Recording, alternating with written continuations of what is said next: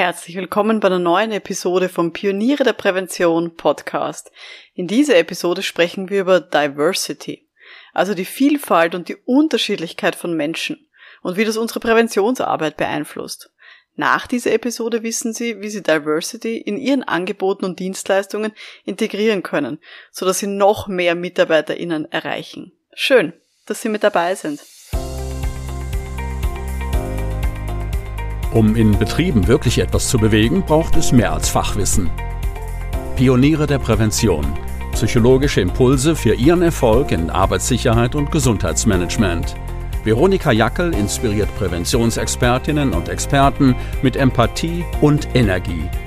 Profitieren auch Sie vom Know-how der erfahrenen Arbeitspsychologin Veronika Jackel. Liebe Pioniere der Prävention, wir wollen, dass alle Beschäftigten sicher arbeiten und wieder gesund nach Hause gehen, oder? Dann müssen wir uns auch um alle kümmern. Egal woher sie kommen, egal wie sie ausschauen, egal welche Fähigkeiten sie mitbringen. Weil Diversity geht uns alle was an. Weil jede und jeder von uns gehört irgendwann auch einer Spezialgruppe an. Das kann sein als Frau in einem Männerberuf, als kleine Person unter lauter großen Menschen, als jemand, der schlecht hört, jemand mit chronischen Rückenbeschwerden, als ein Mensch mit Angststörung unter lauter scheinbar Gesunden, als jemand mit einem anderen Arbeitsvertrag als die anderen, als Person mit einer anderen Muttersprache als die Gruppe rund um mich, als junge Führungskraft unter lauter 60-Jährigen oder umgekehrt als ältere Person unter lauter jungen MitarbeiterInnen. Und das ändert sich auch im Laufe des Arbeitslebens immer mal wieder, dass ich halt irgendeiner Spezialgruppe angehöre. Deswegen hören Sie heute, wie Sie Diversity auch in Ihre Angebote integrieren können. Ich weiß, für manche klingt das jetzt urmühsam. Aber wenn wir unseren Job für Arbeitssicherheit und Gesundheit ernst nehmen, dann gehört es auch dazu, dass wir nicht nur Angebote machen für weiße, mittelalte, heterosexuelle Männer mit deutscher Muttersprache, sondern dann müssen wir auch lesbische, behinderte Frauen auf Color ansprechen. Und wenn wir das schaffen, wenn wir diese Vielfalt hinbekommen, dann sind die Beschäftigten auch motivierter bei uns mitzumachen. Es melden sich mehr Leute an bei unseren Seminaren und dann haben wir wirklich wirksamere Angebote. Zu dem Thema habe ich beim letzten Online-Kongress äh, mit der Julia Steurer gesprochen. Die ist Arbeitspsychologin im österreichischen Zentralarbeitsinspektorat. Und die hat eben gesprochen zu dem Thema Diversity und Gender in der betrieblichen Prävention. Und sie sieht auch noch einen anderen Vorteil. Hören wir da mal rein. Gender und Diversity im Arbeitsschutz verbessert Arbeitsbedingungen für alle. Also da könnten wir eigentlich irgendwie, das ist schon das Resümee, die gute Nachricht ähm, zu Beginn, sobald man sie ähm, auf eine strukturierte und systematische Art und Weise mit Gender Diversity Aspekten ähm, im Arbeitsschutz beschäftigt, verbessert man alle Arbeitsbedingungen. Das ist äh, ein ganz großartiger Win-Win-Effekt ähm, auch ähm, an diesem Thema. Also wie geht das jetzt? Ganz zu Beginn empfiehlt sich's mal wirklich genau hinzuschauen, welche Personen am jeweiligen Arbeitsplatz arbeiten und dass man sich dann überlegt, welche Vorurteile man da vielleicht auch selber hat. Und keine Sorge, Vorurteile, die haben wir alle. Auch ich ertappe mich immer mal wieder dabei, wie ich so äh, mir denke, ui, das war jetzt ein, ein eher vorurteilsbehafteter Gedanke. Aber wichtig ist, dass man sich das selber halt einfach auch immer wieder vor Augen führt, weil nur dann kann man auch was dran ändern. Aber ich lasse mal die Julia Steurer erklären, wie das am besten funktioniert, wie man da gut einsteigen kann zu schauen, wie setzt sich denn dieser Arbeitsbereich äh, zusammen und wie ist denn dort da die personelle Situation? Also wer arbeitet denn in diesem Arbeitsbereich? Ja? Du hast eh schon ganz viele ähm, Gender Diversity Gruppen angesprochen, Veronika. Ist es ein männerdominierter Arbeitsplatz? Ja? Sind da Überlassene, also Leiharbeitnehmer und Leiharbeitnehmerinnen beschäftigt? Gibt es da auch unterschiedliche Sprachkenntnisse, unterschiedliche Sprachniveaus? Ja? Und dann auch zugleich quasi typische Eigenschaften hinterfragen. Also bei Kindergärtnerinnen ähm, davon auszugehen, die sind eh irgendwie stressresistent, stressresistent, weil sonst hatten die diesen Job gar nicht irgendwie durchhalten mit diesen vielen lauten Kindern und fordernden Kindern und lustigen Kindern.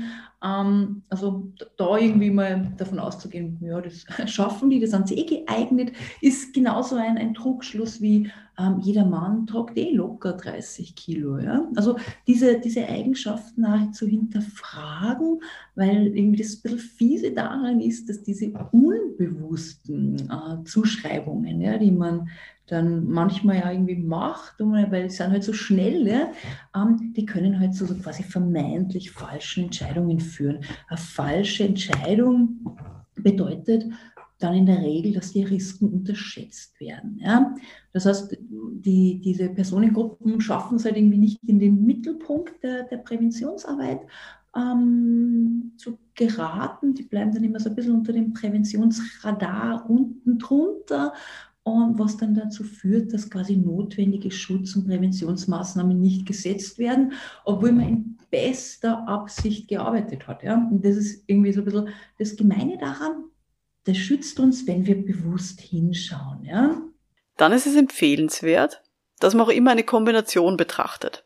Also einerseits vom eigenen Präventionsthema, egal ob das jetzt persönliche Schutzausrüstung, Unterweisung, psychische Belastungen oder auch Ergonomie ist, also immer das eigene Präventionsthema hernehmen und andererseits das kombinieren mit einem Diversity-Aspekt. Da gibt's ganz viele verschiedene, also sowas wie Alter, Qualifikation, Sprachen, Teilzeit, Vollzeit, körperliche Beeinträchtigungen, Geschlecht und vieles mehr. Und man nimmt sich immer eine Kombination heraus. Also es geht weniger darum, dass man jetzt ein ganz neues Fass aufmacht, sondern eher darum, dass man sich eben ein Thema herausgreift und schaut, ob man hier zum Beispiel die verschiedenen Bedürfnisse von Altersgruppen berücksichtigt hat. Julia, was empfiehlst du denn hier besonders für den Start? Dann bieten sie als erstes, das ist jetzt unsere Erfahrung, aber es gibt ganz viele Anknüpfungspunkte im, im Arbeitnehmerinnen-Schutzgesetz, ähm, aber unserer Erfahrung nach ähm, die Unterweisung sich anzuschauen, die Arbeitsvorgänge, die persönliche Schutzausrüstung, die PSA und wenn die ähm, Arbeitsstätte quasi adaptiert werden soll, sich auch dort gleich die Planung und Adaptierung anzuschauen ob man vielleicht etwas anders gestalten kann, quasi auch mit Hinblick auf, welche Menschen arbeiten denn derzeit bei uns oder welche würden wir uns freuen, wenn wir uns arbeiten und ermöglichen überhaupt erst einmal einen Zugang zur Arbeitsstätte. Ja? Ähm, das heißt, auch zum Beispiel, dass man sich überlegt, wer unterweist denn jetzt eigentlich wen ja, und wie? Oder wer bewegt denn in diesem Arbeitsbereich welche Lasten mit welchen Hilfsmitteln? Ja? Oder ähm, passt denn die PSA? Also gibt es passende PSA für alle oder halt eine Einheits-PSA oder noch schlimmer, so eine hierarchisch ähm, gesortierte PSA? Ja? Den ganzen Vortrag von der Julia Steurer zu Gender und Diversity in der Prävention, den gibt's übrigens in der Akademiebibliothek für Pioniere der Prävention unter www.pionierederprävention.com-bibliothek. Und den gibt's natürlich auch zum Anhören in der Audiobibliothek. Also wenn Sie jetzt gerade kein Video schauen wollen, springen Sie rüber in die Audiobibliothek für Mitglieder. Auch ich habe immer mehr dazugelernt, was die Diversity angeht. Als Arbeitspsychologin bin ich ja ganz viel unterwegs, eben mit der psychischen Gefährdungsbeurteilung, wie Sie wahrscheinlich eh schon wissen, wenn Sie ein paar Podcast-Episoden gehört haben. Und da startet es natürlich immer mit zum Beispiel der geschlechtergerechten Sprache bei Aussendungen. Aber ich habe auch schon Kundinnen und Kunden gehabt, wo wir dann die Barrierefreiheit von Online-Fragebögen für blinde MitarbeiterInnen vorab sichergestellt haben und das mit denen getestet haben. Mir ist es auch schon mal bei einer Ergebnispräsentation passiert, dass ein Mitglied von der Geschäftsführung meine Statistiken nicht wirklich lesen konnte, weil er farbenblind war und einfach Rot und Grün nicht auseinanderhalten konnte. Und das habe ich auch vorher nicht gewusst, war ich auch ganz schön überrascht. Ich habe auch schon Workshops gehabt, wo dann gehörlose bzw. auch blinde Teilnehmende dabei waren. Ich habe auch schon Gruppendiskussionen begleitet, die auf Türkisch waren, obwohl ich kein Wort Türkisch kann.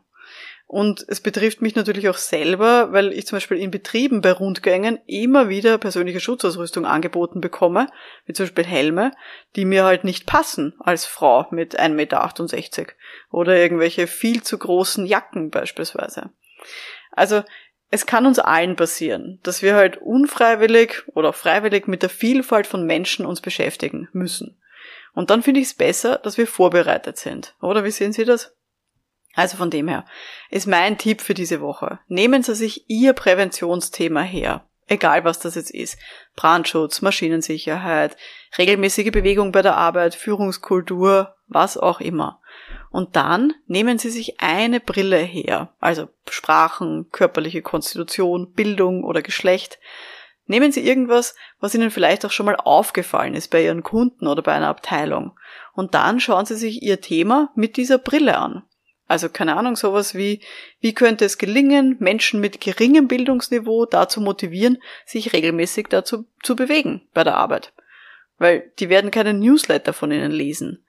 Und dann ist die Frage, verstehen diese Leute auch ihre aktuelle Kampagne für mehr Bewegung in der Arbeit? Und ebenso eine Kombination, darum geht's. Und immer wirklich fokussieren, ein Thema, eine Brille hernehmen und dann mal ein bisschen durchüberlegen. Da wünsche ich Ihnen ganz, ganz viel Erfolg dabei. Und zum Schluss gibt's nochmal eine Motivationsspritze von meinem heutigen Gast, von der lieben Julia, ähm, für alle, die sich noch nie mit Diversity beschäftigt haben und die bislang vielleicht eher technisch unterwegs waren. Hören wir da mal rein.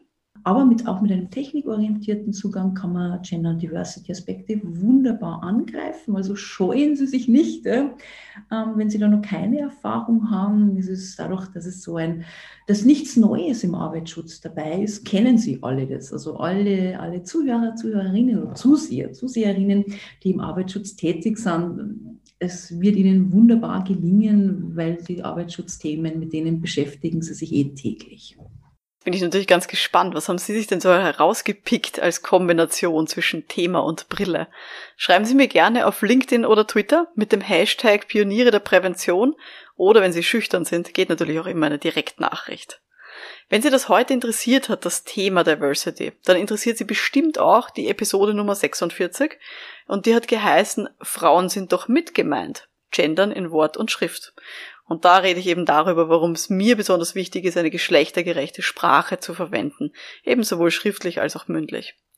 Wie gesagt, das waren jetzt heute ein paar kleine Auszüge aus dem Vortrag von der Julia Steurer zum Thema Gender und Diversity in der Prävention. Den ganzen Vortrag gibt's eben in der Akademiebibliothek für Pioniere der Prävention unter www.pionierederprävention.com-bibliothek. Ja, wenn Ihnen das heute gefallen hat, dann abonnieren Sie doch auch gerne diesen Podcast und verpassen Sie auch in Zukunft keine Folge mehr. Mein Name ist Veronika Jackel, vielen Dank fürs Dabeisein und wir hören uns dann in der nächsten Episode. Bis dahin, alles Gute. Ciao.